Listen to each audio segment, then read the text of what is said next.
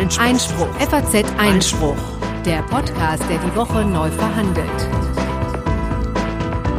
Hallo und herzlich willkommen zu Folge Nummer 118 des FAZ Einspruch Podcasts heute am 22. April 2020 und ja, diesmal, wie steht's mit mir, Konstantin van Linden und wieder mit Corinna Budras, hallo. Wieder aus dem Homeoffice. Ich glaube, es ist jetzt ähm, Woche vier oder fünf oder man hört ich ja sage, man verliert jedes zählen. Zeitgefühl. Ich, ich glaube fünf. Ähm, aber ja, diesmal jedenfalls wieder mit einer ganz äh, regulären Sendung. Letztes Mal war es ja eine Sondersendung mit äh, Frau Schmidt. Ähm, aber äh, eins hat auch diese Folge mit den vorherigen äh, gemeinsam. Es gibt wieder ein bestimmendes Thema, nicht wahr? Oh ja, wir starten auch diesmal wieder mit dem Neuesten aus der Corona-Krise natürlich. Ja, die Bundesregierung hat wieder neue Gesetze angeschoben. Ja, außerdem äh, sind ja nun einige Gerichte schon aus ihrer Schockstarre erwacht und da gibt es einiges zu berichten. Und dann widmen wir uns einem wirklich ziemlich tragischen Fall aus den Niederlanden, in dem es um ja eine Art der Sterbehilfe geht, äh, die einem irgendwie das Fürchten lehren kann.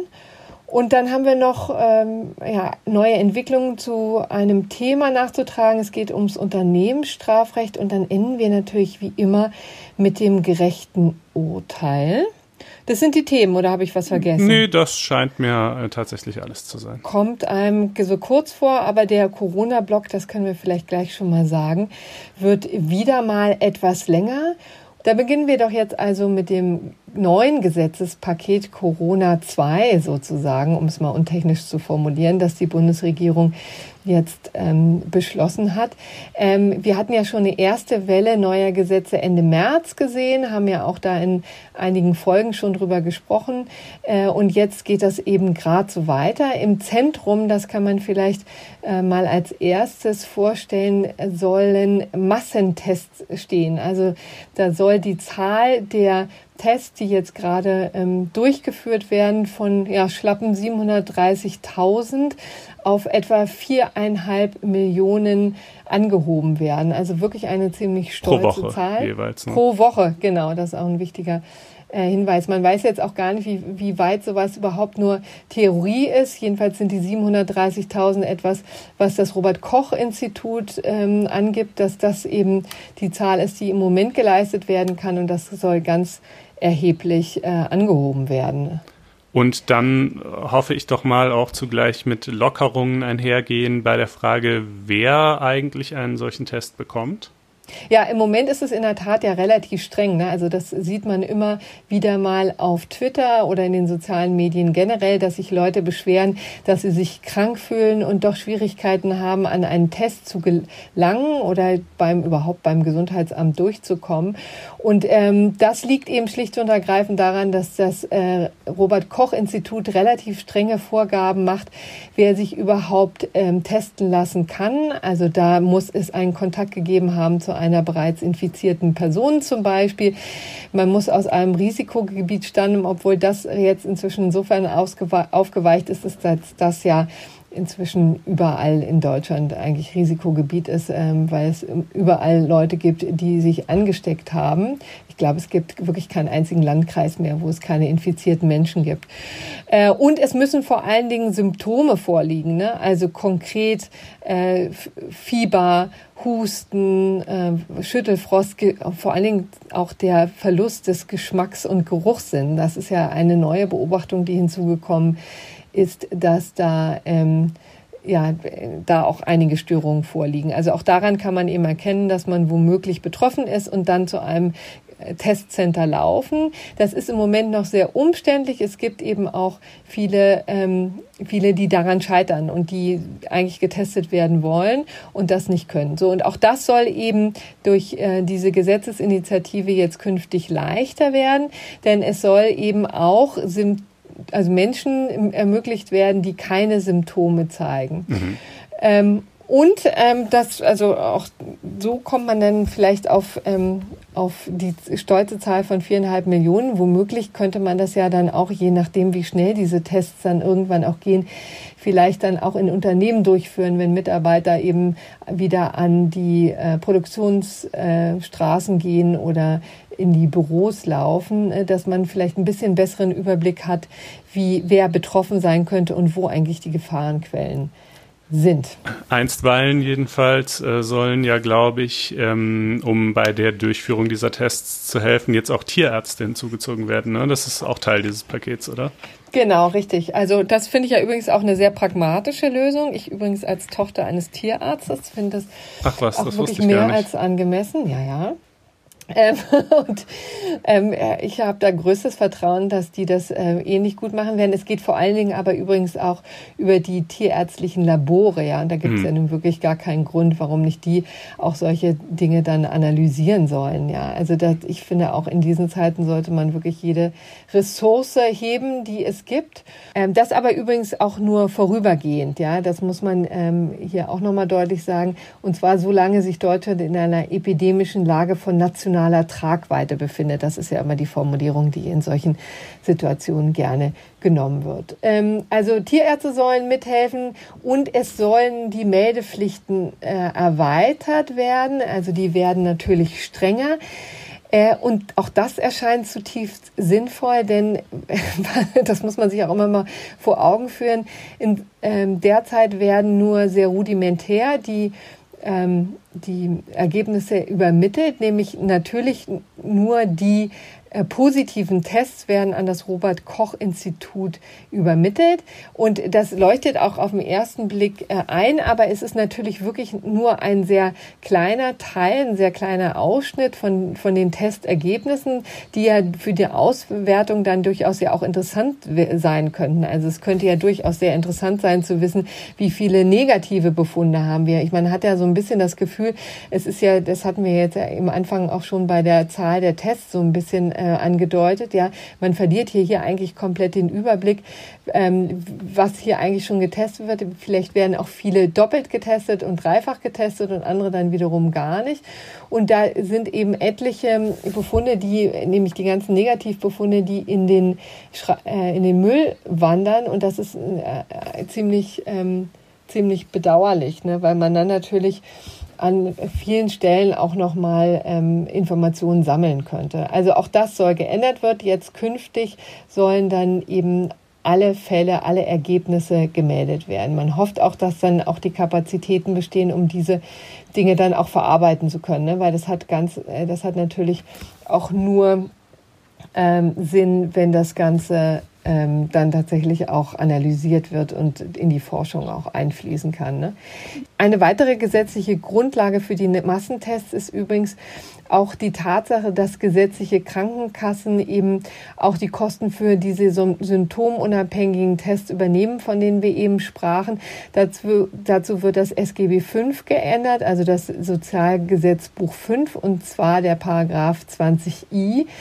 Denn bisher ist es ja, wie gesagt, eher so, dass die äh, äh, Krankenkassen relativ gebunden sind in dem, was sie dann übernehmen können. Und auch ähm, hier war offensichtlich die Lage so, dass das nur dann bei einem sehr begründeten Verdacht übernommen werden kann. Und da will man jetzt eben einfach vermeiden, dass Kostenüberlegungen das Ganze behindern können und dass ähm, man jetzt also da nicht noch eine weitere Hürde einbauen möchte. Das ist eben eine weitere Änderung, die hiermit auf den Weg gebracht hat. Jetzt gucke ich gerade mal, haben wir damit alles in Sachen Massentests Tests jetzt eigentlich? Hm, ich, mir fällt zumindest nichts mehr ein.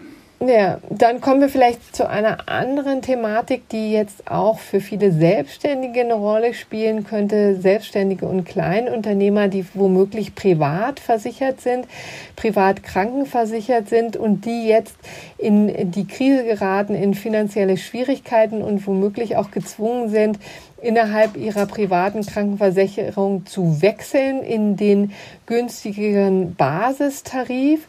Und da ist es immer schwierig, bei der privaten Krankenversicherung dann wieder zurückzuwechseln, wenn jetzt die Krise überstanden wird. Und auch dem möchte man entgegenwirken. Auch daran hat die Bundesregierung gedacht. Und dazu wird eben Paragraph 204 des Versicherungsvertragsgesetzes geändert.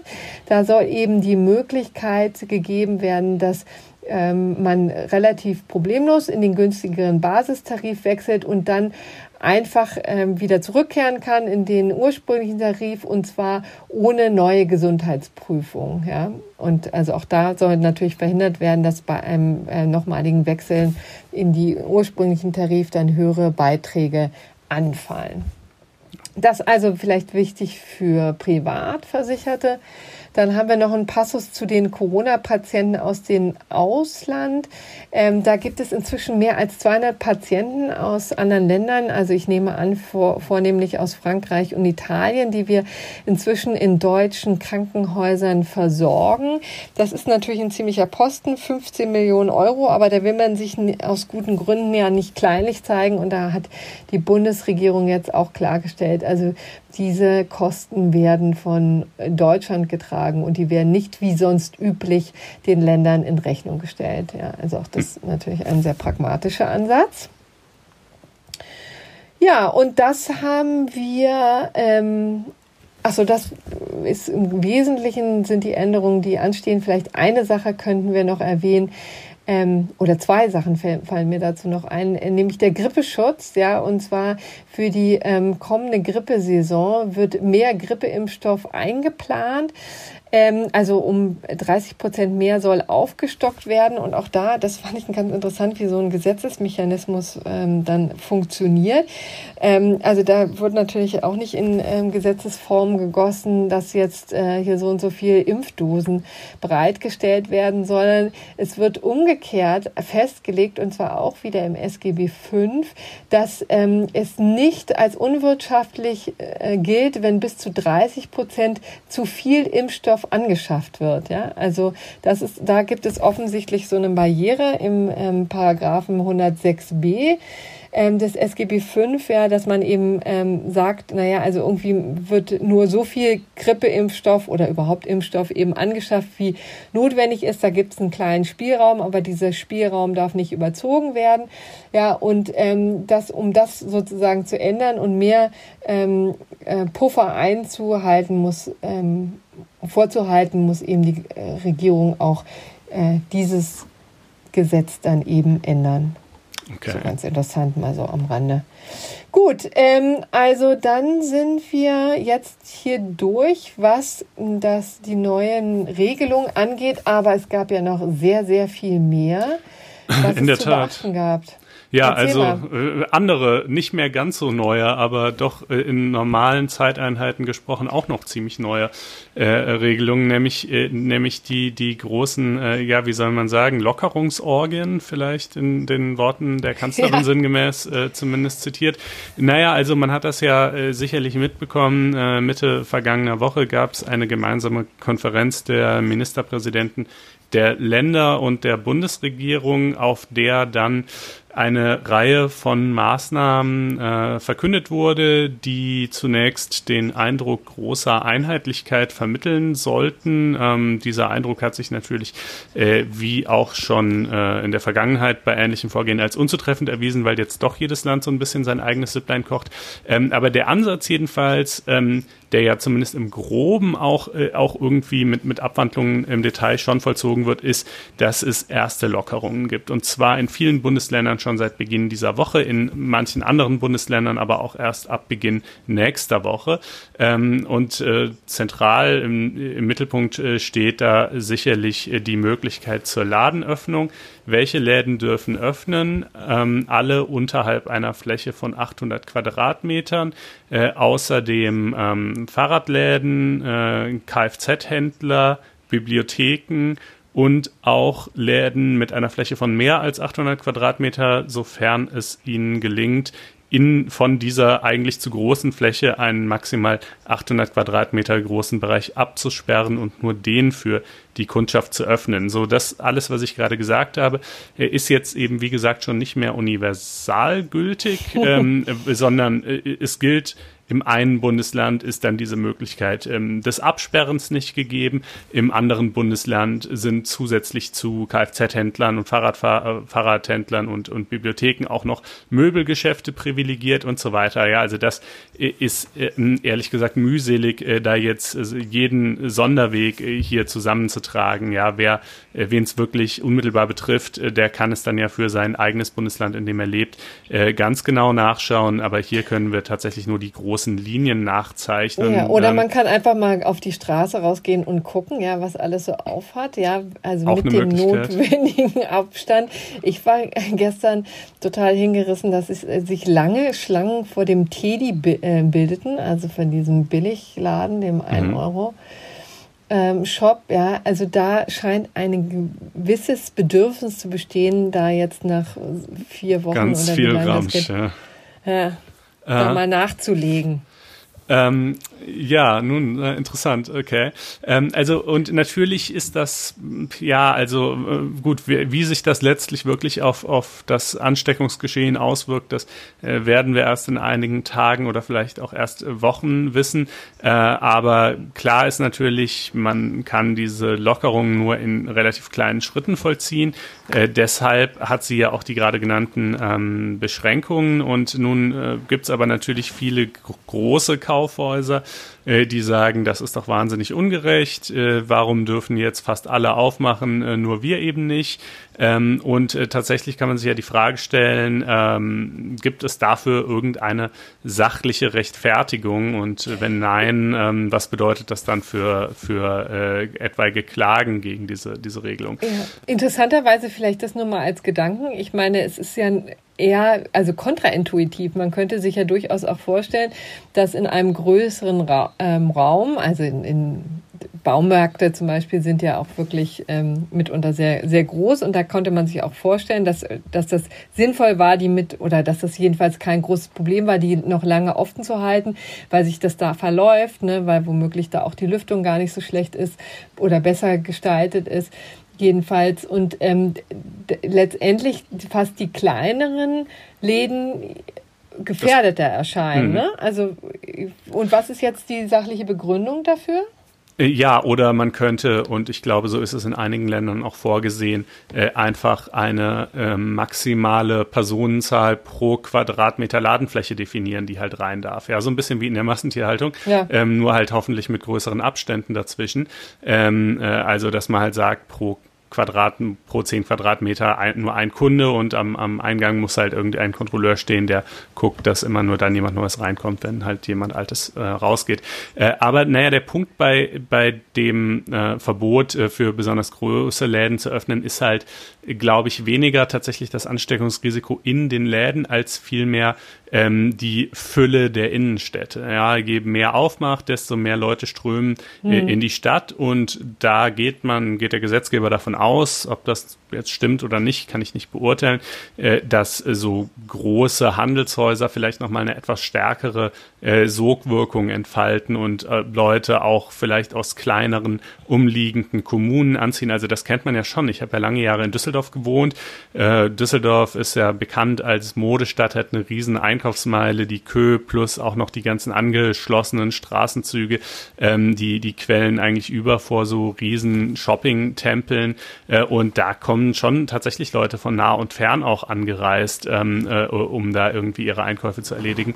Äh, insofern finde ich, das hat schon eine gewisse Plausibilität, ähm, zu sagen, da, das sind halt so Magneten, die irgendwie besonders viele Leute locken, wohingegen, ähm, ja, jetzt um irgendwie zu einem Schuhhändler zu gehen, den, den hat man vielleicht auch lokal da, wo man gerade wohnt und dafür muss man jetzt nicht unbedingt in die Innenstadt. Also das äh, könnte ich mir durchaus vorstellen, dass ein Gericht sagen würde, ähm, äh, das geht so in Ordnung, zumal natürlich für, für diese Entscheidung wie für fast alle Entscheidungen, die momentan getroffen werden, gilt, dass es natürlich Entscheidungen in einer Situation der Unsicherheit sind, dass man natürlich nicht genau weiß, was exakt jetzt das Sinnvollste wäre, aber dass der Gesetzgeber dementsprechend eben auch eine relativ weite Einschätzungsprärogative hat. Ja, also solange er Dinge tut, die jetzt nicht evident äh, sinnlos oder willkürlich sind, ähm, sondern die zumindest potenziell irgendwie schon, schon sinnvoll sein könnten, um, um so eine Schneise zwischen Freiheitsbeschränkung und, und solchen Prävention zu schlagen, ähm, geht das ja dann meistens vor Gericht auch gut.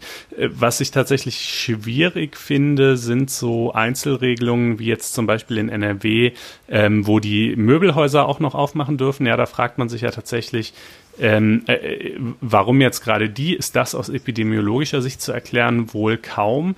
Ähm, das ist natürlich eine Maßnahme zur Stärkung oder, oder vielmehr zur nicht noch weitergehenden Schwächung äh, der äh, lokalen Wirtschaft. Und da sind eben diese, diese Möbelhäuser in NRW offenbar ein relativ wichtiger Posten.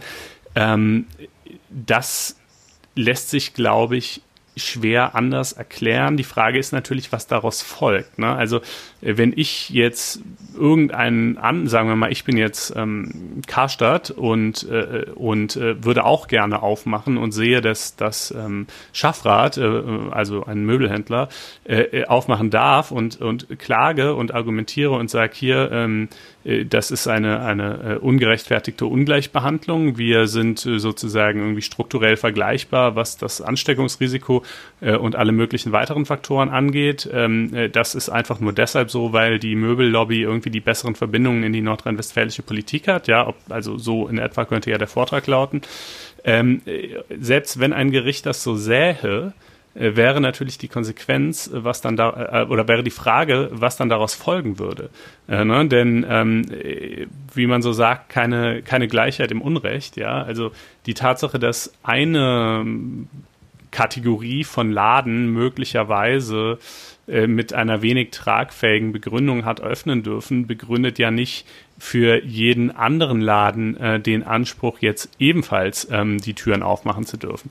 Äh, insofern denke ich, dass das also im Ergebnis äh, nicht wirklich was ändern wird für etwaige Klagen. Es hat, Karstadt hat tatsächlich auch schon geklagt, ja. ist gescheitert in, in bisherigen Eilverfahren, ähm, wobei da leider die Pressemitteilungen der Gerichte sehr dünn waren, sodass die nicht so richtig gut Aufschluss über die Gründe gegeben haben. Aber ich würde vermuten, äh, dass es in etwa so sein müsste, wie gerade skizziert. Ja, kann ich mir auch gut vorstellen. Also es ist natürlich wirklich auch für die Gerichte wahnsinnig schwierig, da jetzt eine Schneise zu schlagen und die vielen Einzelfälle ähm, gegeneinander abzuwägen. Also hm. das wird man auch in den nächsten Wochen noch sehen vor allen Dingen im Eilverfahren, ne, wenn man dann die Möglichkeit hat, und das werden wir ja auch im Bundesverfassungsgericht dann irgendwann mal haben, dass dann auch tatsächlich umfangreiche Anhörungen stattfinden können und vielleicht sogar eine mündliche Verhandlung. Aber dann kann man auch fast sicher sein, ist äh, die Krise schon vorbei und das wird womöglich, also oder sagen wir mal vorerst vorbei. Ne? Es kann ja gut sein, dass es dann nochmal zu einem ähm, Anziehen der Zügel vielleicht womöglich im Herbst kommt oder wie auch immer. Also da wird man dann äh, grundsätzlicher werden können und die äh, Grund, ähm, Grundrechte gegeneinander abwägen. Aber in diesen Eilverfahren ist in der Tat das ja alles sehr beschränkt auf die Folgenabwägung. Mhm. Ja, das gilt auch für einen anderen Komplex, über den wir hier im letzten, nee, ja, genau genommen im vorletzten äh, Podcast äh, auch schon mal ausführlich gesprochen haben, nämlich die Versammlungsfreiheit. Äh, ja. Da sagte ich noch, die sei ja momentan faktisch äh, so gut wie aufgehoben. Ähm, und klar, es liegt in der Natur der Sache, dass dieses Grundrecht halt äh, besonders äh, schmerzlich getroffen wird. Ähm, äh, aber da hat es jetzt doch wirklich eine ganze Reihe, also wirklich ja. viel mehr sogar Eilentscheidungen, als wir hier im Podcast irgendwie sinnvollerweise ähm, vorstellen können, gegeben. Äh, deshalb greife ich mal die drei heraus, äh, die vom Bundesverfassungsgericht stammen. Äh, an denen kann man vielleicht ganz schön zeigen, welche ähm, ja, was so die Leitlinien äh, sind, äh, an denen sich die Gerichte dann da äh, orientieren. Die erste Entscheidung betraf ein Versammlungsverbot in München. Da hatten äh, einige Leute äh, eine, ja, ist Demo zu nennen, ist schon wirklich ein großes Wort, äh, eine Versammlung ähm, zugunsten der Versammlungsfreiheit. Also das war das Motto der, der Versammlung. Am Isarufer angekündigt, wollten sich da mit Handtüchern irgendwie einfach quasi niederlassen und äh, naja, das sollte halt eine Versammlung sein. Ähm, und die, ähm, die Gerichte haben das zunächst mal untersagt, obwohl die Anmelder natürlich schon dazu erklärt haben, wie ja momentan tatsächlich alle Demo-Anmelder, äh, dass sie natürlich darauf achten werden, dass der Mindestabstand eingehalten wird und so weiter. Äh, und die, die Begründung der Behörde war dann aber, naja, äh, man könne nicht wissen, äh, ob sich nicht spontan noch weitere Personen dazugesellen werden oder ob nicht umgekehrt auch andere Personen auftreten, die irgendwie was daran zu meckern haben. Also in einem normalen Kontext würde man sagen Gegendemonstranten. Hier scheint mir auch das ein etwas großes Wort zu sein. ähm, äh, äh, und gerade wenn das so am Isarufer ist, dann hat das Ganze ja vielleicht auch so ein Picknickartigen Vibe, sage ich mal, und ist vielleicht auf den ersten Blick auch gar nicht als Demo zu erkennen. Und auch das kann dann ja wieder irgendwelche Folgeeffekte auf das Verhalten Dritter haben. Naja, und da hat das Bundesverfassungsgericht also gesagt in einem in einer Eilentscheidung, naja, ähm, äh, hier sozusagen diese Begründung der Behörde ist zumindest plausibel genug, äh, dass wir sie jetzt nicht für offensichtlich verfassungswidrig halten. Äh, und äh, somit steigen wir dann eben in der Tat in eine reine Folgenabwägung ein. Äh, und da unterliegen die Antragsteller und insofern ähm, hat das Bundesverfassungsgericht dieser ersten Verfassungsbeschwerde also nicht stattgegeben. Äh, allerdings, lustige Wolte in dem Fall, am selben Tag hat der Bayerische Verwaltungsgerichtshof auch über die Klage entschieden und den Antragstellern Recht gegeben. Ja, konnte ja, das also ist eine ungewöhnliche Konstellation, ne? dass die Bayern mal ähm, die Sache lockerer sehen als Karlsruhe, ist schon bemerkenswert. Das ist auf jeden Fall bemerkenswert und über, also normalerweise würde das Bundesverfassungsgericht ja auch erst entscheiden, wenn der Instanzzug durchlaufen ist, aber es war offenbar so, dass man wohl annahm, dass der Bayerische Verwaltungsgerichtshof das an dem Tag nicht mehr schaffen würde. Das war wohl schon der Tag der Demo äh, und äh, und ne, dann hat das Bundesverfassungsgericht sich halt eingeschaltet, dann hat der Verwaltungsgerichtshof es aber doch noch geschafft und so konnte das dann also letzten Endes doch stattfinden. So. Moment, aber dann sticht unter Ober, ja? Also dann war das Bayerische Verwaltungsgericht dasjenige, das dann tatsächlich die endgültige Entscheidung, das ist ja auch Naja, der das Bundesverfassungsgericht entscheidet ja nur über die Frage, ob das Ganze verfassungswidrig ist oder nicht. Aber eine, so, äh, aber der ja. Verwaltungsgerichtshof kann ja trotzdem sagen, na, es ist vielleicht nicht verfassungswidrig, aber es ist einfach trotzdem äh, hm. auf der Ebene des einfachen Gesetzes halt eine Fehlanwendung ähm, des, des okay. Gesetzes. Ähm, ja. Insofern ist das, äh, ist das, äh, geht das so schon. Ähm, und äh, genau, dann gibt es eine zweite Entscheidung des Bundesverfassungsgerichts, ähm, die betraf dann eine Demo. Da kann man das Wort, glaube ich, schon eher äh, verwenden in äh, Gießen unter dem Motto Grundrechte äh, schützen. Ähm, äh, und da sollte es also auch um alles Mögliche gehen, irgendwie vom bedingungslosen äh, Grundeinkommen äh, über die, den Schutz von Flüchtlingen äh, bis äh, zur Schließung der Straßen für Pkw. Ähm, äh, wurde auch erst verboten. da hat das Bundesverfassungsgericht dann gesagt, na, dieses Verbot, ähm, das heben wir tatsächlich im einstweiligen Rechtsschutzverfahren auf, weil es den Gehalt der Versammlungsfreiheit offensichtlich verkennt, denn hier sind, äh, hier ist die Stadt Gießen offenbar davon ausgegangen, dass zurzeit einfach jede Versammlung verboten sei, ja. ja. Die, die, äh, sozusagen, die haben sich gar nicht groß damit auseinandergesetzt, äh, was diese, die Veranstalter dieser Versammlung irgendwie für Maßnahmen sich überlegt haben, um das Ansteckungsrisiko einzudämmen, äh, sondern die sind davon ausgegangen, dass es sowieso nicht geht zurzeit. Und, und genau das sei aber eben unzulässig. Ähm, äh, man müsse sich schon auf jeden Fall mit äh, den, mit den äh, Argumenten auseinandersetzen und nur wenn dann halt wirklich es Gründe gibt, warum. Und man darf eben auch keine Gründe gegen eine Versammlung anführen, die sich genauso gut gegen jede andere Versammlung einwenden ließen, ja, sondern es muss schon etwas Spezifisches sein, was jetzt gerade in diesem Fall irgendwie dagegen spricht. Mhm. Ähm, also die haben recht bekommen, dann hat das nochmal die Runde durch die Instanzen gedreht, weil dann nämlich noch relativ strenge Auflagen kamen, die dann nochmal ein bisschen, also erst hieß es dann, na gut, aber maximal für 15 Leute und für eine Stunde und dann haben sie nochmal geklagt und dann wurde es irgendwie für 50 Leute zugelassen. Ähm, und dritte Entscheidung des Bundesverfassungsgerichts, auch so ähnliche Konstellation eigentlich, ein Fall aus Stuttgart.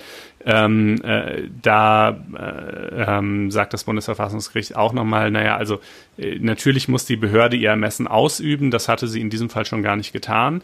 Ähm, das interessanter ist diese dritte Entscheidung eigentlich aus einem anderen Grund, äh, weil das Bundesverfassungsgericht nämlich sagt, na, wir sind uns schon gar nicht so ganz sicher, ob man so ein äh, Versammlungsverbot mit Erlaubnisvorbehalt, denn das haben wir ja momentan, ne? also äh, momentan muss man ja eine Demo anmelden und nur wenn sie erlaubt wird, darf sie stattfinden, äh, wohingegen mhm. der Normalfall ja gerade das Gegenteil ist. Im Normalfall kannst du eine Demo einfach machen und, äh, und ähm, meldest sie zwar an, aber, aber sozusagen du brauchst keine Erlaubnis, sondern sie wird dann höchstens im Einzelfall verboten. Dieses, dieses, äh, diese Systematik ist jetzt gerade umgekehrt im Moment. Äh, und das Bundesverfassungsgericht sagt also oder deutet an, ähm, dass es schon Zweifel hat, ob man eine so grundlegende Einschränkung des Artikels 8 wirklich im Wege einer Rechtsverordnung, also da, ja. darüber haben wir ja kürzlich geredet, äh, äh, durch die Exekutive allein überhaupt ähm, erlassen kann oder ob es dafür nicht eigentlich eines Parlamentsgesetzes bedürfte, sagt aber dann, es ist letztlich nicht streitentscheidend und, ähm, äh, und entscheidet es dementsprechend auch nicht. Ähm, okay. Aber das ist, äh, glaube ich, noch ein ganz interessanter Nebenaspekt. Ähm, Total. Und man, man könnte sich ja vorstellen, dass es ja dann durchaus auch eine Mehrheit gibt für so ein Gesetz, weil man muss ja ehrlicherweise konstatieren, dass die Politik jetzt nicht so unfassbar an diesem Versammlungsverbot, äh, Versammlungsrecht äh, mhm. hängt. Ne? Also Artikel 8 scheint ihnen jetzt wirklich äh, eher unangenehm zu sein, ne? macht natürlich auch Mühe, ja, wenn dann immer äh, so eine Gruppe von Leuten äh, womöglich dann sich auch Gefechte liefert mit der äh, Polizei. Denn da hat man in der Tat am Wochenende schon Bilder gesehen, wo es dann auch zu Auseinandersetzungen kam. Ich glaube, auch in Hamburg war das, ne? Mhm. Wo auch ähm, sich dann ähm, wo dann von Kontaktverbot und Abstandsgebot und so weiter auch tatsächlich nicht mehr die Rede sein konnte. Ne? Also da muss man offensichtlich, ähm, stellt man fest, dass die Politik eigentlich lieber wäre, wenn es wirklich jetzt ähm, für die Dauer der Restriktionen hier gar keine Versammlung stattfinden. Ja, also zumindest so weiten Teilen. Ne? Also da hat uns ja auch ein Hörer auf, auf Twitter ja. ähm, hingewiesen auf ein Schreiben offenbar des nordrhein-westfälischen Innenministers Herbert Reul, der aber äh, vermutlich pass pro toto stehen kann für, naja, jetzt nicht für alle, aber doch bestimmt mal für einige äh, deutsche Innenminister, ähm, äh, der halt auch sagt, äh, also er habe da kein Verständnis für, dass äh, äh, jetzt beispielsweise ähm, äh, gläubige Christen, die noch nie einen Ostergottesdienst verpasst haben, nicht in die Kirche könnten, aber gleichzeitig trotzdem irgendwelche, also so formuliert er es natürlich nicht, wie ich es jetzt paraphrasiere, aber irgendwelche ähm, äh, Querulanten für irgendeinen Mist äh, auf die Straße gehen und äh, sich da versammeln dürften und überhaupt sei doch möglicherweise der Artikel 8 seit dem Brockdorf-Beschluss des Bundesverfassungsgerichts äh, ein bisschen überbewertet, äh, so ja. in, in, in, im Gesamtjahr. Im, naja, und mein Gott, auch da, also, ne, es hat ja alles, also ähm, im ersten Moment liest man das so und schluckt ganz schön, im zweiten denkt man dann auch, naja, I get it, also es ist halt, äh, zumindest in der jetzigen Situation, wo halt tatsächlich an allen Grundrechten sehr, sehr starke Einschnitte hinzunehmen sind, kann man natürlich auch fragen, warum ähm, dürfen dann irgendwie jetzt trotzdem noch Demos stattfinden? Ich finde das trotzdem richtig und sie ja, finden ja also eben auch unter Auflagen statt, die sicherstellen sollen, dass die Leute jetzt nicht direkt aufeinander knubbeln und äh ja, also ich muss echt sagen, also ich schluck da auch weiterhin, auch beim zweiten ja. Blick. Ich finde wirklich, also das muss eigentlich zum Selbstverständnis gehören, dass es kein Automatismus geben mhm. kann und darf, ähm, Demos grundsätzlich zu verbieten. Das geht einfach wirklich, ja. ich finde, in fast keiner Situation. Also mhm. ich könnte sie mir eben nicht vorstellen und im Moment jedenfalls schon sowieso nicht. Und das will überhaupt gar nicht heißen, dass ich, wie gesagt, nicht die meisten äh, Maßnahmen auch total sinnvoll finde und auch, auch hier an, an alle appellieren möchte, möglichst Abstand zu halten. Aber ich finde wirklich, die Versammlungsfreiheit, das Demonstrationsrecht ist einfach so fundamental wichtig. Und wenn das quasi, wie wir es ja gesehen haben in den letzten Wochen, faktisch ausgehebelt ist, dann ähm, hat das, ähm, ist das wirklich kein Dienst an der Demokratie. Und das muss ehrlich gesagt auch so ein Innenminister mal einsehen und ähm, dann auch sich entsprechend äußern, ja, beziehungsweise sich nicht hinreißen lassen, überhaupt generell mal zu fabulieren über die Einschränkung mhm. des Versammlungsrechts. Ne? Also das gerade in diesen Zeiten, ja, wo es ja wirklich ähm, ziemlich brenzlig ist. Ja, über generell müssen wir gar nicht reden. Ne? Mir ging es ja. nur um den Punkt zu sagen, also dem so ein bisschen Gerechtigkeit angedeihen zu lassen, einfach unter der Überschrift, es ist halt eine sehr schwierige Situation und, und äh, an sehr vielen anderen Fronten äh, muss halt momentan auch zurückgesteckt werden. Ähm, aber trotzdem, ich, ich würde das schon schon äh, unterm Strich, glaube ich, äh, zumindest recht ähnlich sehen wie, äh, wie du auch. Ja. Aber wo wir jetzt schon mal bei den Gottesdiensten sind, sollen mhm. wir darüber sprechen? Genau, lass das, doch ruhig, äh, lass das doch ruhig machen. Dann kommen wir doch jetzt zu dem grundsätzlichen Verbot von Gottesdiensten. Davon ist ja bis jetzt noch kaum, also jedenfalls ist flächendeckend davon nicht äh, abgerückt. Das äh, muss man ja sagen.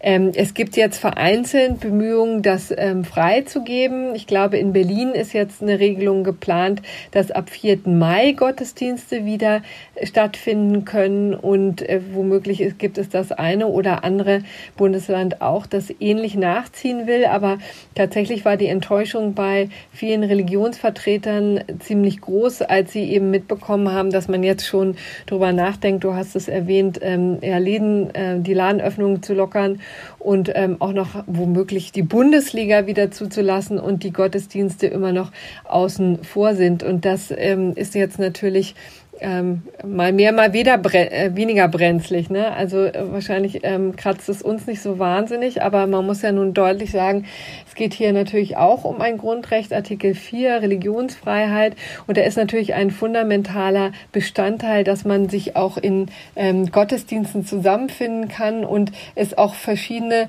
ähm, Situationen gibt, in denen Gottesdiensten der einzige Rahmen sind, in dem man seinen Glauben ähm, praktizieren kann, zum Beispiel, äh, wenn es ums Abendmahl zum Beispiel geht. Ne? Und da kann man jetzt ja argumentieren, na gut, ähm, äh, Pesach ist vorbei, auch äh, Ostern ist vorbei.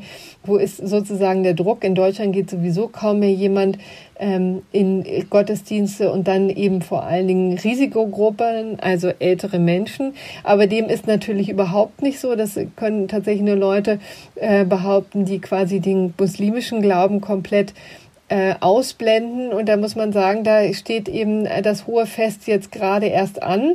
Ja, der Ramadan beginnt am 24. April, also übermorgen und äh, dauert ja einen Monat, also bis zum 23. Mai. Und da wissen wir ja auch, dass es eben auch ein sehr ähm, rituell geprägtes Fest ist äh, mit, ähm, mit Fastenbrechen dann am Abend und auch das berühmte Zuckerfest dann am Ende und so weiter. Und auch viel ähm, sich in Familien getroffen wird und auch mit Glaubens, in der Glaubensgemeinschaft. Und den Muslimen ist natürlich schon wichtig, dass in dieser Zeit die Moscheen offen haben. Und gleichzeitig sind sie natürlich, das muss man vielleicht auch so ehrlich mal sagen, dann vielen Politikern wahrscheinlich als Infektionsherd äh, auch ein Dorn im Auge, weil, weil sie eben so voll sind, weil es da eben so eng ist und weil man ja sagen muss, dass Gottesdienste allgemein, also auch unabhängig von der Glaubensrichtung, ja äh, auch ein Brandherd waren in der Vergangenheit. Neben Karneval und Après-Ski waren ja Gottesdienste tatsächlich auch ähm, die Orte, wo sich das Virus erheblich ähm, verbreitet hat. Ja. Und deswegen ähm, ist da eine gewisse ja, Zurückhaltung wahrscheinlich zu spüren in diesem Zusammenhang. Und da kommen wir eben auch zu dem typischen Dilemma. Ne? Also je drängender das wird für die einzelnen ähm, Religionsgruppen wegen zum Beispiel Ramadan oder eben anderen hohen Feste, umso größer wird eben auf der anderen Seite das Verlangen der, der Vorsichtigen, da möglichst viele Schutzzäune zu errichten. Und auch da hilft das Bundesverfassungsgericht weiter, zumindest bedingt. Ja, also die haben sich ja auch schon damit beschäftigt und äh, auch in einem Eilverfahren und haben. Das war aber, glaube ich, noch christliche Kläger. Das ne, war, das war auch noch vor Ostern. Genau. Das war eben der Fall eines Katholiken, der eben das Abendmahl zelebrieren wollte und gesagt hat, das ist nun mal ein zentraler Bestandteil des Glaubens und das geht nun einmal nicht äh, äh, bei Gottesdiensten, die im Internet übertragen werden oder mit einem individuellen Gebet kommt man da irgendwie auch nicht weiter. Das kann da nicht kompensiert werden. Das geht eben einfach nur äh, im Rahmen eines normalen Gottesdienstes. Und der hatte es ihm geklagt vom Bundesverfassungsgericht und ähm, hat verloren. Das muss man vielleicht sagen. Das war eben ein Beschluss, der am 10. April ergangen ist. Ähm, also in der Tat vor Ostern. Aber die Kammer hat schon doch ziemlich deutlich gesagt, dass es hier ähm, das Verbot von Zusammenkünften in Kirchen ein überaus schwerwiegender Eingriff in die Glaubensfreiheit ist. Ja, also das ist jetzt schon mal ähm, ziemlich deutlich geworden in dem ähm, in der Entscheidung des Bundesverfassungsgerichts. Ähm, und die haben deutlich gemacht, dass das jetzt in diesem Fall noch okay war, aber auch mit, ähm, mit Blick auf die Tatsache, dass das ja erstmal dann ähm, befristet war, zeitlich befristet war bis zum 19. April. Ähm, also das haben sie bei ihrer Überlegung dann in Erwägung gezogen, haben gesagt, okay, solange das äh, nur befristet ist und so ein vorübergehender Zustand, lassen wir es noch zu. Aber es muss sozusagen stetig überprüft werden, ähm, ob das noch notwendig ist. Und da haben sie sich übrigens auch sehr intensiv mit dem Robert Koch Institut und den Maßgaben da auseinandergesetzt, haben eben gesagt, ja, äh, die Situation ist eben sehr brenzlig und hier muss man eben alles tun, um die ähm, die, die Ausbreitung einzudämmen und die Gottesdienste, wie gesagt, ähm, tragen leider dazu bei, dass sich äh, so etwas dann auch verbreiten kann. Aber man muss das immer, immer wieder auch unter den neuen Situationen neu ähm, sich angucken und neu prüfen. Und, ja, und es muss eine strenge Prüfung der Verhältnismäßigkeit erfolgen. Äh, und da spreche ich ja schon viel dafür. Ne? 10. April ist ja in den derzeitigen zeitlichen Maßstäben schon eine Ewigkeit ja. Äh, her. Und wenn die Politik ja offenbar jetzt der Meinung ist, dass die Lage sich so weit entspannt hat, dass erste Lockerungen möglich sind, dann müsste man in der Tat die Frage stellen, äh, äh müssten diese Lockerungen dann nicht vielleicht auch ähm, die Gottesdienste äh, betreffen? Ähm, das ist natürlich, ja, wie du schon sagst, irgendwie auch wahnsinnig politisch aufgeladen, äh, letztlich in, äh, vermutlich auch irgendwie in beide Richtungen. Ähm, ich persönlich kann das ja als, als ungläubiger Mensch natürlich alles äh, überhaupt nicht nachvollziehen, aber ich sag mal, viele Christen haben ja schon bekundet, dass es für sie irgendwie sehr äh, schmerzlich war, den, den Ostergottesdienst eben nicht äh, wahrnehmen zu können und äh, nun steht der Ramadan halt irgendwie gerade bevor. Aber ich denke tatsächlich, ähm, äh, eigentlich aus einer, aus einer verfassungsrechtlichen Perspektive wird man nicht drum herum kommen, das natürlich mit, mit, mit Auflagen verse zu versehen und so weiter, ja. aber in irgendeinem Rahmen schon zu ermöglichen. Ähm, also äh, klar heißt es dann nicht, äh, ja, jeder, der will, kann kommen und, und wir, wir können das genauso feiern wie, wie in jedem Jahr zuvor, aber, ähm, äh, aber es komplett zu verbieten, wenn in jetzt doch etlichen anderen Bereichen zur relativen Normalität zurückgekehrt werden soll, halte ich für schwierig. Ja, genau. Und da gibt es ja wirklich einige Möglichkeiten. Ne? Also Beschränkung der Zahl, ähm, vor allen Dingen dann wahrscheinlich. Ne? Mhm. Ähm, dann auch eine Bestuhlung so zu wählen, dass da möglichst viel ähm, Raum ist. Also da sieht man ja immer wieder äh, im öffentlichen Raum, auch bei Talksendungen, wie auch immer, verschiedene Möglichkeiten, wie das geht. Ja? ja also ich glaube auch früher oder später, es kann jetzt nicht mehr so wahnsinnig lange dauern, bis ähm, auch diese Hürde zumindest ein bisschen fällt. Mhm. Ja. Ja, gleichzeitig, äh, ja, und was natürlich auch zum Beispiel angeordnet werden äh, könnte ähm, und äh, von vielen Ländern ja jetzt für andere Bereiche sowieso schon angeordnet wird, ist die Maskenpflicht. Ne? Ja. Äh, das äh, Thema Masken, das hat uns hier im Podcast ja auch schon ein paar Mal begleitet. Äh, ich habe ja schon recht früh gesagt, wenn es genug davon gäbe, dann, dann wäre äh, das sinnvoll, dass jeder eine trägt und man es vielleicht auch verpflichtend macht. Und inzwischen ähm, äh, ist es äh, ja eben auch so, zumindest in den, also es kommen jetzt gefühlt jeden Tag irgendwie drei, vier Länder dazu. Auch da kann ich jetzt wirklich nicht mehr ähm, äh, sozusagen nachverfolgen, wie viele es exakt sind. Ich glaube, zum Zeitpunkt dieser Aufnahme äh, am Mittwochnachmittag dürften es gut die Hälfte der Bundesländer sein und, und in ein, zwei Tagen sind es dann wahrscheinlich alle, ähm, äh, die eine Maskenpflicht anordnen. Ähm, eigentlich in der Regel für den ÖPNV und für das Einkaufen in Geschäften. Ähm, auch da wieder mit Unterschieden im Detail, zum Beispiel bei der Frage, ab welchem Alter ähm, müssen Kinder das auch schon und ab dem wievielten Lebensjahr und so.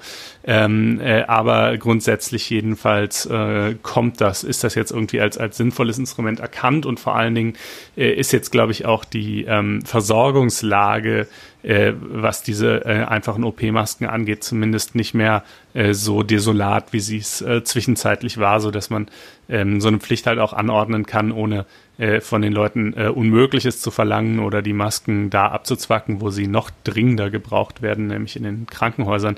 Äh, Im Übrigen ähm, äh, ist es ja natürlich auch so ausgestaltet, dass man sich also auch einen Schal oder eine selbstgestrickte Maske oder ähnliches vor Mund und Nase binden kann. Und, ja, äh, selbst genäht. Wir haben jetzt auch schon selbst selbst genäht hier. Echt? Am Wochenende war. Hm. Ist auch nicht trivial.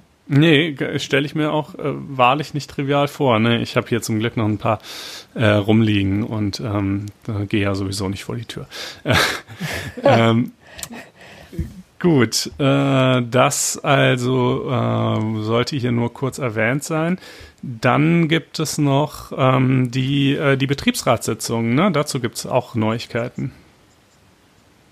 Ach so, genau. Das war etwas, was auch ausstand. Das können wir vielleicht ähm, jetzt noch nachtragen. Ich glaube, wir hatten es auch mal erwähnt, als wir über die Hauptversammlung sprachen. Ähm, es gibt ja jetzt verschiedene äh, Gremien, die eigentlich zusammenkommen müssen, um Beschlüsse zu fassen. Insbesondere im Wirtschaftsleben ist das sehr verbreitet. Wie gesagt, bei Kapitalgesellschaften sind es die Hauptversammlungen, die etliche Beschlüsse fassen müssen, also die Aktionäre, die zusammenkommen. Da hat sich dann ähm, schon früher was getan, dass die eben auch online ähm, sich versammeln können. Und äh, auf gleicher Ebene war das oder das gleiche Problem stellte sich eben auf Betriebsratsebene. Ja, also dass man da eben zusammenkommt und da auch Beschlüsse fasst, die ähm, wichtig sind für äh, das Unternehmen. Also ganz ehrlich, in, äh, in Zeiten von Kurzarbeit oder äh, wenn es dann noch schlimmer kommt, betriebsbedingte Kündigung, haben natürlich Betriebsräte auch oft ein Wörtchen mitzureden und dann ist es ja relevant, äh, wie die sich treffen und wie sie Beschlüsse fassen können. Und da hat ähm, doch über einige Wochen hinweg der, äh, der Re Re äh, Gesetzgeber ein bisschen gepennt muss man mhm. vielleicht sagen. Ja, er hat sich ja zu, in Gestalt des äh, Bundesarbeitsministers Hubertus Heil schon mal relativ früh, ich meine so Anfang bis Mitte März, ähm, zu Wort gemeldet ähm, und hat gesagt, äh, da hat äh, da hat Herr Heil nämlich in einer sogenannten Ministererklärung kundgetan, naja, also seiner Meinung nach ähm, müsste es möglich sein, dass Betriebsräte in der jetzigen Lage auch ähm, beschlussfähig sind, wenn sie sich lediglich per äh, Telefon oder Videoschalte zusammenfinden. Ähm, Problem ist halt, im Gesetz steht es anders. Ähm, da ist eigentlich ein, ein persönliches, unmittelbares Treffen äh, des Betriebsrats vorausgesetzt. Ähm, und äh, die bloße Kundgabe der Rechtseinschätzung von Herrn Heil als solche vermag daran halt auch nichts zu ändern. Ähm, sehr wohl aber vermag das natürlich eine Gesetzesreform zu tun und äh, die ist jetzt eben auch im Bundesarbeitsministerium in Arbeit und äh, soll verabschiedet werden. Ähm, dazu noch eine kleine ähm, äh, Anekdote vielleicht, äh, die ich ganz äh, interessant fand, zumindest für äh, diejenigen äh, von euch, die vielleicht irgendwie in den berufsständischen äh, Verbänden aktiv sind oder sich für deren Treiben so interessieren. Der Deutsche Anwaltverein, der hat ja etliche Ausschüsse unter anderem auch einen Ausschuss für Arbeitsrecht. Und dieser Ausschuss für Arbeitsrecht, der hat in einem in einer Stellungnahme eine ganze Reihe von ähm, äh, Dingen angeregt, die seiner Ansicht nach äh, geändert werden sollten, um dieser Krise irgendwie Herr zu werden. Der gerade genannte Punkt mit den, äh, mit den äh, auch per Videokonferenz fassbaren Betriebsratsbeschlüssen war einer davon, der war auch unstreitig.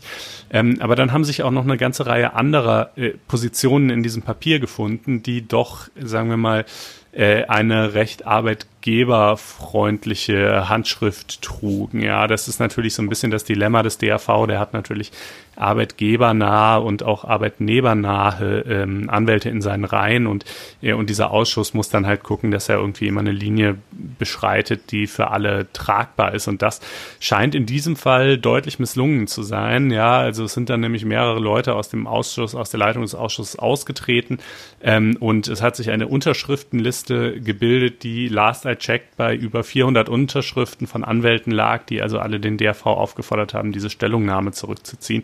Ähm, das ist jetzt im Ergebnis nicht so tragisch, weil äh, sie vom Bundesarbeitsministerium in dieser Reform ohnehin nicht aufgegriffen wurde oder nur hinsichtlich des, des unstrittigen Punkts ähm, der Beschlussfassung der Betriebsräte aufgegriffen wurde.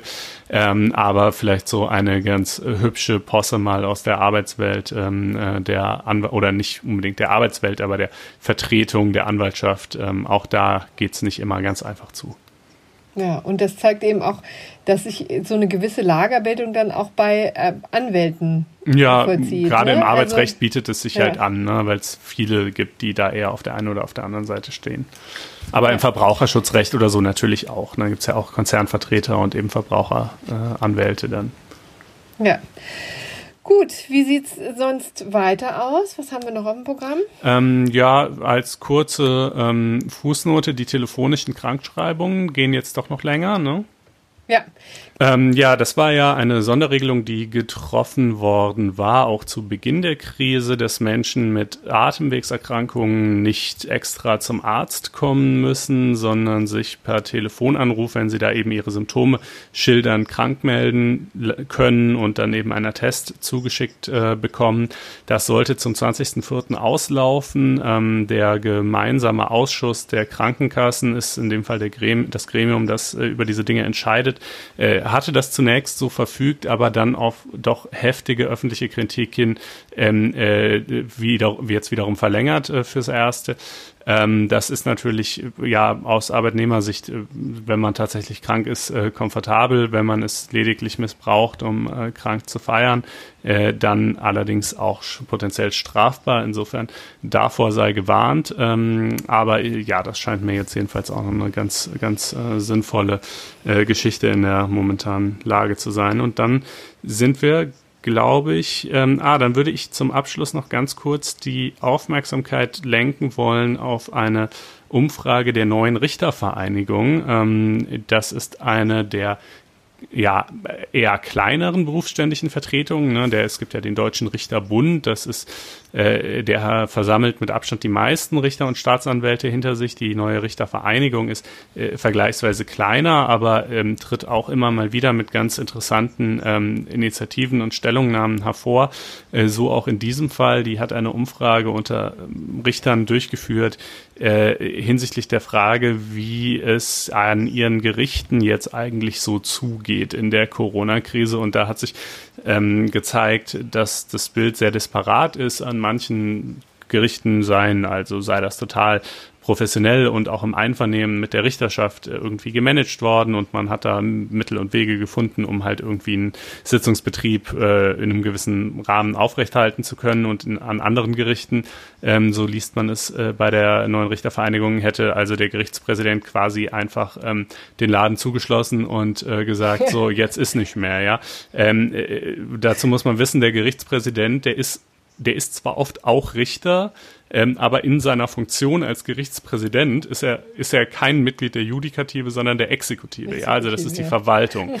Ähm, äh, und der Gerichtspräsident, der darf den Richtern natürlich nicht inhaltlich reinreden, das ist äh, selbstverständlich von der richterlichen Unabhängigkeit geschützt, aber er darf halt so einfach die mm, Rahmenbedingungen der Abläufe am Gericht prägen und dafür sorgen, dass der Laden organisatorisch läuft, was ja auch prinzipiell vollkommen in Ordnung ist. Ähm, äh, aber es gibt natürlich Grenzfälle und ich finde, das hier ist so einer. Wenn jetzt ein Gerichtspräsident unilateral verfügt, ähm, äh, bei uns gibt es jetzt zwei Wochen lang keine Sitzungen, ähm, äh, dann ist das vor allen Dingen natürlich in einer Zeit, wo in, wir sagen es immer wieder, aber es stimmt ja auch in nie dagewesenem Maße, äh, in Grundrechte eingegriffen wird, ähm, eine schwierige Entscheidung und halt auch eine, von der man sich eigentlich fragen muss, ob die so in Ordnung ist. Die Richterschaft ist dann nicht immer so super organisiert darin, ähm, sich gegen sowas vielleicht auch äh, in welcher Form auch immer zu wehren. Ähm, aber genau, also jedenfalls auf diese, auf diesen etwas längeren Text, den die NAV da verfasst hat, äh, wollte ich einfach mal hinweisen.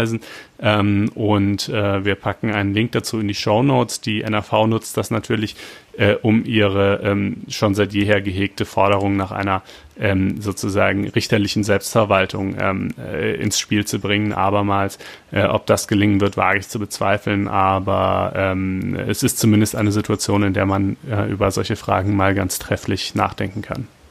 Genau, richtig. So, dann werden wir jetzt aber am Ende mit unserer großen Corona-Show. Genau. Und haben noch ein, zwei andere Dinge. Genau, aber wir können ja jetzt mal einen ganz, ganz kurzen ähm, Werbeblock einlegen für FAZ Einspruch, unserem Online-Magazin für Juristen, wo man viele von den Dingen auch nachlesen kann. Äh, die, also, die man noch weiter vertiefen kann durch Gastbeiträge, die da laufen. Und mit dem, mit, mit diesem Abonnement, was man abschließen kann, äh, kann man uns auch ähm, trefflich unterstützen. Wer da vielleicht das Bedürfnis hat, wenn wir uns jede Woche hier den Mund fusselig reden, der würde da sehr, äh, könnte Gutes tun, indem er dieses äh, Abo abschließt. Ähm, schließt. Du kannst ja vielleicht nochmal sagen, wo man das findet. Ich kann mir diesen Link immer nicht merken. Und dabei habe ich den jetzt schon hunderte von Malen ja, genannt. Äh, aber, aber, dann, dann sehe ich mich darin bestätigt, äh, das äh, jetzt zu wiederholen, denn vielleicht wissen es die Hörer auch schon nicht mehr. Unter faz.net-einspruch testen äh, kommt ihr ähm, äh, kommt ihr eben zu dem Abo und äh, es ist auch erstmal vier Wochen lang kostenlos, ähm, sofern ihr es dann eben kündigt, weil es euch nicht gefallen sollte, aber das bezweifeln wir sehr stark. Und und ja, genau, das wäre äh, eine großartige Sache. Auch die Medien haben äh, enorm mit dieser Krise zu kämpfen. Die Digitalabos gehen zwar äh, nach oben, aber dafür äh, fallen die Bordexemplare weg, die Kioskverkäufe fallen weg, Anzeigen schaltet auch kein Mensch mehr in der jetzigen Lage. Also ähm, äh, auch für die Medien ist das echt eine Riesenkrise. Viele Redaktionen haben ja auch inzwischen auf Kurzarbeit umgestellt, wir zum Glück noch nicht. Ähm, aber äh, damit das auch nicht passieren muss, äh, wäre es wirklich ganz wunderbar, wenn ihr auf faz.net Einspruch testen gehen wolltet und euch dort ein Abo klicktet. Mhm.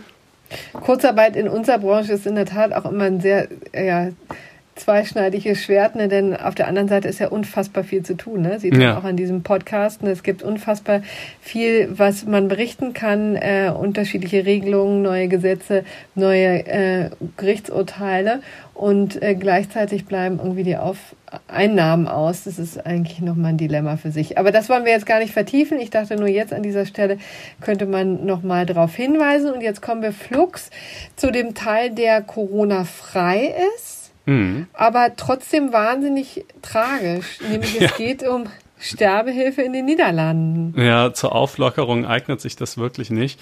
Ähm, äh, also die Niederlande sind ja ein Land mit einer sehr liberalen Politik, was das Thema Sterbehilfe angeht, na, und, und bei ein paar anderen Dingen bekanntlich auch. Ähm, äh, dort ist äh, sowohl die aktive als auch die passive Sterbehilfe erlaubt. Ähm, also passive Sterbehilfe heißt, der Arzt stellt dem Patienten Mittel bereit, mit denen der Patient sich dann aber selber umbringt. Ähm, und aktive Sterbehilfe heißt, äh, der Arzt geht hin und verabreicht dem Patient beispielsweise eine tödliche Spritze oder ähnliches. Ähm, äh, damit man vielleicht gerade mal gleich zu Anfang den Vergleich zu Deutschland klar hat, bei uns war die passive Sterbehilfe bis vor wenigen Wochen oder Monaten jetzt wohl verboten. Ähm, dieses Verbot hat das Bundesverfassungsgericht aufgehoben, äh, so dass sie jetzt ähm, äh, erlaubt ist äh, und eine Neuregelung dann noch folgen wird, die die Details äh, festzurrt. Die aktive Sterbehilfe hingegen ist bei uns weiterhin verboten und man kann darüber streiten, ob sich aus dieser Bundesverfassungsgerichtsentscheidung, die sich eigentlich aber eben, wie gesagt, auf die passive Sterbehilfe unmittelbar bezog, äh, möglicherweise auch Schlussfolgerungen gezogen werden können für Einschränkungen der Strafbarkeit auch bei der aktiven Sterbehilfe. Aber formal und an und für sich ist die schon weiterhin verboten. Das muss man schon so sagen.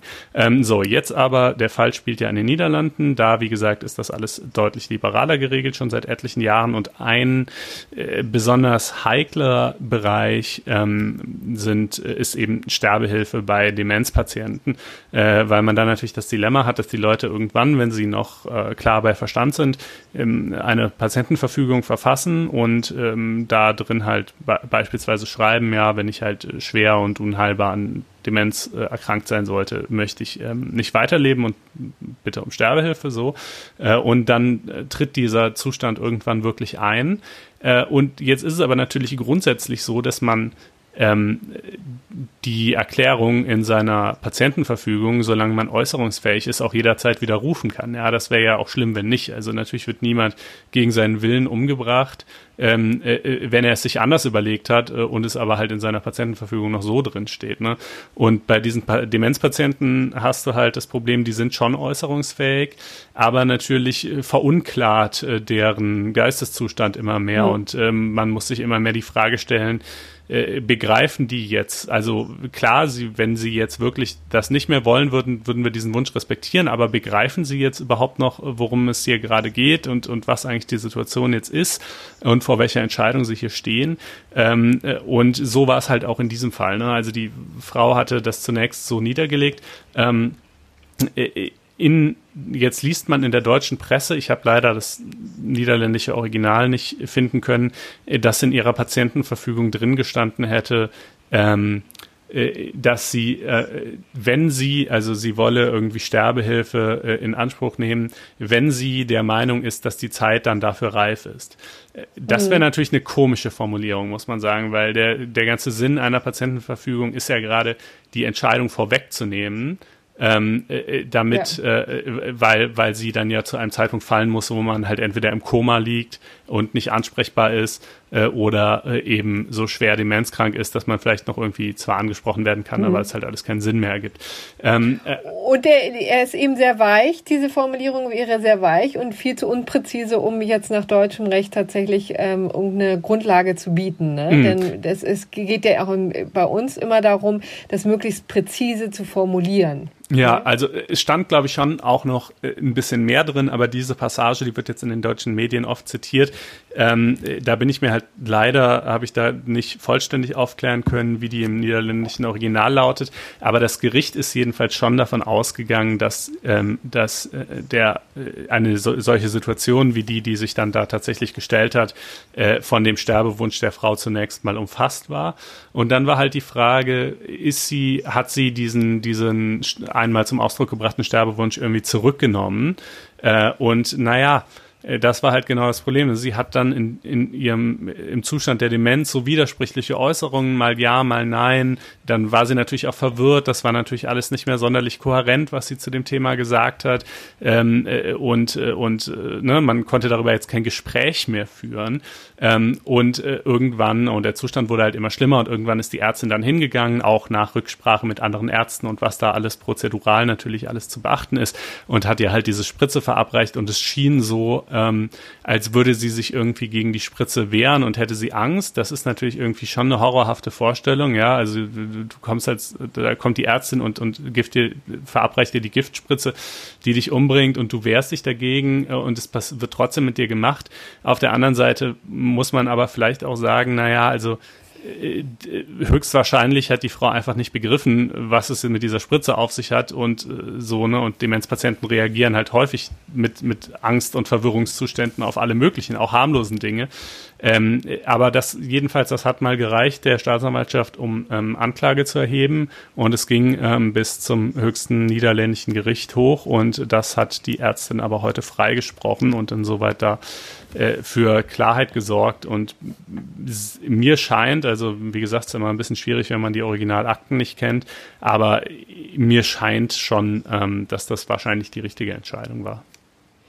Gegenüber der Ärztin oder gegenüber der Situation? Man muss ja sagen, dass diese, also zumindest die Presseberichte, die ich dazu gelesen habe, lesen sich schon wirklich wie so ein Gruselkabinett. Also sie kommt in ein Pflegeheim und dann äh, entscheidet sich der Ehemann, dass es jetzt äh, Zeit wäre und dann ähm, sagt sie so, wie gesagt, ähm, äh, wird das beschrieben, ne, dass sie widersprüchliche Angaben macht und dann entscheidet die Familie als Ganzes, dass es jetzt Zeit ist und dann wird sie ja, wie gesagt, als sie sich ähm, Wert dann auch noch ähm, festgehalten und dann tatsächlich ähm, der tödliche Schuss sozusagen gesetzt. Und ich finde, das klingt wirklich einfach gruselig. So, und das ist exakt ja. die, dieser äh, Fall, der dann hier natürlich immer Leuten in die Hand spielt, die sich ganz, ganz massiv gegen Sterbehilfe aussprechen. Und so massiv würde ich es gar nicht sagen. Wir hatten ja damals sehr umfänglich dieses Bundesverfassungsgerichtsurteil besprochen und ähm, ich fand das sehr gelungen. Weiß natürlich auch, dass es auf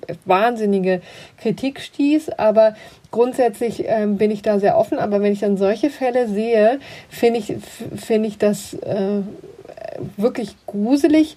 Könnte mir vorstellen, hängt wirklich insbesondere beim Strafrecht ja vieles dann von den konkreten Umständen im Einzelfall äh, ab, ja. Aber es ist kein besonders gutes Beispiel oder ähm, äh, glänzendes Beispiel für die Rechtslage in den Niederlanden. Muss nee, ich sagen. Ja. Es ist halt, also sagen wir mal, wenn diese Unsicherheit hinsichtlich des genauen Inhalts der Patientenverfügung nicht wäre, sagen wir einfach mal, sie hätte da ganz klar geschrieben, ja, für den Fall einer schweren Demenzerkrankung, schweren unheilbaren äh, Demenzerkrankung, an der ich irgendwie allem Anschein nach dann auch leide, ähm, äh, äh, wünsche ich äh, Sterbehilfe zu empfangen, dann ähm, wäre, also dann schiene mir das schon das einzige Richtige zu sein, dass hier so verfahren wurde, wie es, wie es eben geschehen ist. Es ist natürlich, klar, es ist natürlich super schwierig, ähm, äh, weil man in diesen Fällen halt das Dilemma hat, dass derjenige natürlich seine Meinung ändern kann, aber ist es halt dann in dem Moment noch seine mhm. Meinung und, und kann er überhaupt noch eine vernünftige Meinung äh, äh, dazu formulieren. Ähm, aber die Frage ist ja auch, was folgt daraus? Also ne, kann man dann tatsächlich eine Ärztin, die in einer solchen Lage ja immerhin, also ich meine, es ist ja jetzt nun wirklich keine, ähm, also irgendwie keine, keine äh, willkürliche Entscheidung gewesen. So, sie hat sich das ja schon genauestens überlegt. Es stand in der Patientenverfügung so drin, die Familie war der Ansicht, es sei das Beste. Was ja übrigens auch nicht, da hat man dann immer gleich so diesen Unterton von, ah, die sind nur geil aufs Erbe, aber ne, ich meine, das kann ja auch einfach ähm, eine von der Familie so getroffene Entscheidung im, im Sinne äh, mhm. der Patientin durchaus auch sein, ja. Ähm, äh, und ähm, äh, und äh, dann die Ärztin wegen möglicherweise Totschlags äh, äh, zu verurteilen, was ja die alt, denkbare Alternative wäre, ähm, schiene mir doch auch mhm. irgendwie ein bisschen drüber. Ne? Also ich glaube, das, das kann es dann irgendwie nicht sein. Es ist wahrscheinlich wirklich auch ein Sonderfall der Demenz, dass das äh, tatsächlich eine Krankheit ist, die von außen natürlich immer wahnsinnig brutal und demütigend und erniedrigend aussieht und letztendlich aber niemand wirklich weiß, wie es sich im Inneren abspielt ne? und ob das tatsächlich ein so un menschenunwürdiges ähm, Leben ist oder ob das mhm. sich sozusagen es ist ja, es ist schon leider nicht so. Also man, klar, man könnte denken, Mensch, vielleicht sind die alle zwar total verwirrt, aber glücklich dabei. Aber ich glaube leider nein. Also ähm, nein, äh, also glücklich auf gar keinen Fall. Aber vielleicht ist das nicht. Also ich stelle mir das sehr, sehr schwierig vor, das von mhm. außen zu beurteilen. Ja, ja, ja, ne? klar, sicherlich. Woher soll man es genau wissen? Ja. Ne? Also es, es, gibt definitiv natürlich eine Phase des Übergangs, wo das einfach brutal ist, wenn die Leute auch feststellen, dass sie immer weniger sich hm. merken können und immer ja, unselbstständiger werden und sich immer mehr schämen dafür. Aber gut, das sind jetzt äh, Spekulationen, äh, die uns nicht zustehen, aber jedenfalls natürlich auch ein Gedankengang, den man vielleicht bei der Entscheidung dann im Kopf behalten muss. Also das ist wahrscheinlich etwas, wo wir da vielleicht so ein bisschen dann auseinanderliegen in der Beurteilung dieses Falles. Aber das ähm, scheint mir auch hier jetzt gar keine große Überraschung zu sein. das, Wollen wir äh, das ähm, hierbei ähm, bewenden lassen? Bewenden ja. lassen. Kommen jetzt noch zu einem nüchternen Nachtrag, der neben das, das der nämlich das Unternehmensstrafrecht betrifft. Darüber hatten wir auch schon relativ umfangreich gesprochen. Es gab auch eine Folge, wo wir mit äh, Simone Kämpfer gesprochen haben, die ist Partnerin bei Freshfields, die uns das Ganze mal quasi aus ja, Unternehmensanwaltssicht mal erläutert hat. Und interessanterweise ist das wirklich schon ein relativ, äh, eine relativ lange Geburt, muss man sagen. Das kann man, wie gesagt, daran sehen, dass wir schon häufiger darüber gesprochen haben in unserem Podcast. Aber tatsächlich ist jetzt erst der Referentenentwurf draußen. Also das Bundesjustizministerium hat nach langen Diskussionen jetzt tatsächlich die Regelung festgezurrt hat, also festgelegt, dass jetzt Unternehmen in Zukunft ja sich stärker verantworten müssen für Skandale wie der diese Skandal oder auch Cum-Ex, also wo tatsächlich etwas strukturell schief läuft im Unternehmen. Da hatte man eine Gesetzeslücke wahrgenommen in den letzten Jahren, weil natürlich grundsätzlich handelnde Personen äh, also natürliche Personen vor Strafgerichten agieren können und Unternehmen nur ganz ganz ähm, eingeschränkt. Also die können da grundsätzlich äh, nicht zur Verantwortung gezogen werden. Es gibt Bußgeldverfahren, also Ordnungswidrigkeiten, äh, die da geahndet werden können. Aber man hatte eben das Bedürfnis, das noch stärker zu sanktionieren. Und das soll nun möglich sein durch diesen Referentenentwurf. Ähm, vielleicht kann man noch mal hinzufügen, dass er äh, jetzt nicht äh, Vereine umfasst, die nicht wirtschaftlich arbeiten, also die rein ideell begründet sind. Ähm, es könnte vielleicht auch den einen oder anderen äh, Sportverein ähm, helfen, aber es ähm, die sind quasi außen vor, aber ansonsten ist eben das Ziel dass dieses Verbandssanktionsgesetzes eben große wirtschaftliche Verbände oder auch mittlere oder kleinere Unternehmen, das trifft die ganz genauso, ne, ähm, stärker zur Verantwortung zu ziehen. Vorgesehen sind auch ganz scharfe Sanktionen, die hochgehen können bis 10 Prozent des Jahresumsatzes. Also das ist schon wirklich auch eine ziemliche Hausnummer für Konzerne wie Volkswagen zum Beispiel. Das kann sehr schmerzlich werden. Was es allerdings nicht mehr gibt, ist die sogenannte Todesstrafe. So wurde ähm, eine Sanktion genannt, die bislang noch im Gesetzesentwurf drin war, jedenfalls in den Plänen, die bekannt geworden sind. Ähm, da ging es um die Verband Verbandsauflösung, also tatsächlich als schärfstes, schärfstes Schwert die Möglichkeit, ein Unternehmen auch aufzulösen. Das ist jetzt nicht mehr drin. Nun gut, ähm, also das ist jetzt draußen. Das bedeutet aber natürlich noch nicht, dass es in, Gesetz, ähm, in Gesetzeskraft tritt. Das dauert noch ein wenig. Es muss natürlich der normale Gesetzgebungsprozess noch durchlaufen werden. Da rechnet man, naja, frühestens jetzt im, mit Herbst ähm, damit. Ähm, und dann gibt es eben auch noch eine Frist von zwei Jahren, wo sich Unternehmen äh, darauf vorbereiten können. Übrigens auch noch die Sanktionen. Ähm, ist ja schon auch, auch interessant. Ne? bitte jetzt ja. kriminelle, kriminelle Aktivitäten einstellen. Zwei Jahresfrist. Naja, es geht eher darum, diesen Aspekt sollte ich vielleicht noch erwähnen, dass natürlich diese Sanktionen auch wesentlich abgemildert werden können, nämlich wenn man beweist, dass man eine funktionierende Compliance-Struktur mhm. hat. Und die haben natürlich viele Unternehmen ja. jetzt, ne? das muss man sagen. Aber wer sie eben noch nicht hat, braucht natürlich etwas Zeit, sich darauf vorzubereiten. So, und wenn man das eben deutlich machen kann, wenn man das nachweisen kann, dann hat man schon bei den Sanktionen ähm, leichter. Und man muss sagen, es ist natürlich auch ein total sinnvoller Anreiz, ne, das so zu machen. Klar. Also, dass man sagen kann, Leute, also natürlich kann man in einem Unternehmen, also bei Volkswagen arbeiten ja eine, ähm, eine halbe Million Menschen, ne? soweit ich weiß. Ähm, da kann man natürlich nicht für jeden die Hand ins Feuer legen, ne? aber man kann natürlich Strukturen schaffen, die ver, ähm, verhindern, dass da ja jedenfalls wirklich äh, strukturell Schlimmes passiert oder ganze Skandale eben über Jahre hinweg äh, unbehelligt laufen können. Also das ist ähm, jetzt dieses, ähm, diese Gesetzesmaßnahme. Werden wir sicherlich auch auf Einspruch äh, nochmal vertieft behandeln, falls äh, Unternehmensstrafrechtler unter euch sein sollten, die äh, das ganz genau wissen wollen und kommen dann aber zum gerechten Urteil, oder? Ja, jetzt kommen wir zum gerechten Urteil. Ähm, und da können wir auf ähm, einen auch schon länger zurückliegenden Fall zurückkommen, den wir äh, im Podcast auch intensiv besprochen haben.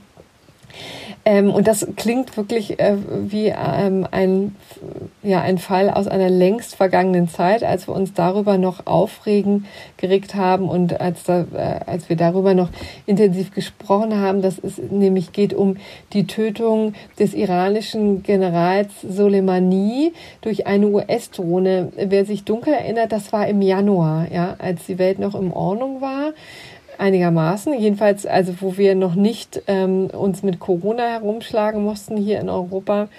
Ähm, also ähm, da, äh, das sorgte natürlich für große Aufregung, war ja auch bei uns eine Diskussion, inwieweit das völkerrechtlich nachvollziehbar ist und gerechtfertigt und so weiter und so fort. Aber hier gab es tatsächlich eine Strafanzeige gegen die, gegen die Bundeskanzlerin Angela Merkel und mehrere Bundesminister.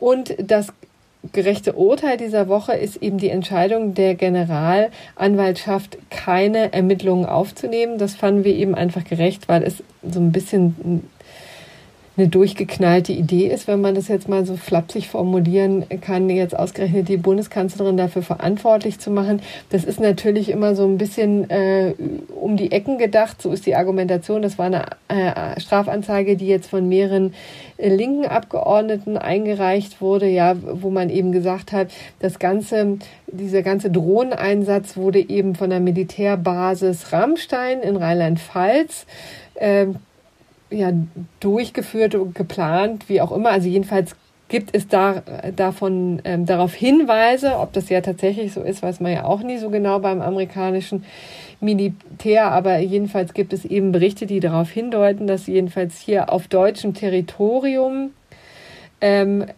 diese Anschläge geplant und womöglich auch durchgeführt äh, wurden. Und da hätte Frau Merkel dann äh, dazwischen gehen müssen, ja. Und sich, ich weiß nicht, wie man sich das vorstellen sollte, ob das tatsächlich physisch ein physisches ähm, Eingreifen hätte sein sollen. Ähm, und dadurch, dass sie das unterlassen hat, ja, ähm, hätte sie sich eben in den Augen dieser äh, Abgeordneten eben ähm, verantworten müssen, ja, im Rahmen eines Ja, und strafrechtlich tatsächlich, genau. ne? Also nicht nur politisch oder sonst wie. Ähm, ja, das ist, finde ich, ein ganz schönes, schöner Beleg dafür, dass äh, politisch motivierte und, und fachlich haarsträubende Strafanzeigen gegen Politiker und gegen die Bundeskanzlerin zwar überwiegend von der AfD kommen, aber eben auch nicht ausschließlich, äh, wie man hier sehen kann. Ne? Und man muss vielleicht so ein bisschen zur Ehrenrettung der, der ähm, äh, linken Abgeordneten hier sogar noch sagen, es gab gab ja eine, äh, ich glaube schon vor einem Weilchen, so anderthalb Jahren gefühlt, eine Oberverwaltungsgerichtsentscheidung, die sich auch mit der Frage befasst hat, inwiefern trifft Deutschland eine Mitverantwortung für Dinge, die auf dieser Militärbasis ja. geschehen. Die haben wir hier im Podcast auch besprochen. Ähm, da, da ging es allerdings nicht um Strafrecht, sondern das war, es war eine öffentlich-rechtliche Streitigkeit. Ähm, und da hat das Oberverwaltungsgericht, und das wurde schon als, sagen wir mal, gewagt empfunden, so ganz sanfte ähm, Vorgaben gemacht. So, ja, Deutschland muss sich im Rahmen gewisser Möglichkeiten informieren und versuchen, auf dieses und jenes hinzuwirken, aber natürlich irgendwie schon auch erkennend, ähm, äh, äh, dass das halt nun mal eine amerikanische Basis ist und dass es natürlich auch Deutschland einfach nur sehr begrenzt möglich ist, da äh, überhaupt Einfluss zu nehmen und dann jetzt aber auch noch einen, einen strafrechtlichen Vorwurf gegen die Bundeskanzlerin daraus konstruieren zu wollen, was ja wirklich nochmal so drei Ebenen weitergedacht ist in der, in der, in der Hierarchie von Verantwortlichkeiten oder Graden der Verantwortlichkeit, äh, das war schon, ähm, naja, halt ein PR-Stand letzten Endes, ne? Ähm, aber insofern scheint mir das tatsächlich ganz gerecht, äh, dass das jetzt ähm, brüsk abgewiesen wurde. Ja, genau. Damit wären wir jetzt am Ende dieses Podcasts. Wir bedanken uns recht herzlich für die Aufmerksamkeit. Mhm. Und hören uns nächste Woche wieder. Genau. Bis dahin, falls ihr gerade nicht ganz so viel zu tun haben solltet, das könnte ja sein, ähm, wäre es sehr schön, wenn ihr uns eine Review schreiben wolltet in der lila-weißen Apple Podcast App oder einen Kommentar unter faz.net-einspruch-podcast. Und am allerschönsten wäre es, wie jede Woche, wenn ihr euch ein Abo unter faz.net-einspruch testen klicken würdet. In diesem Sinne, bis dahin. Tschüss. Ciao.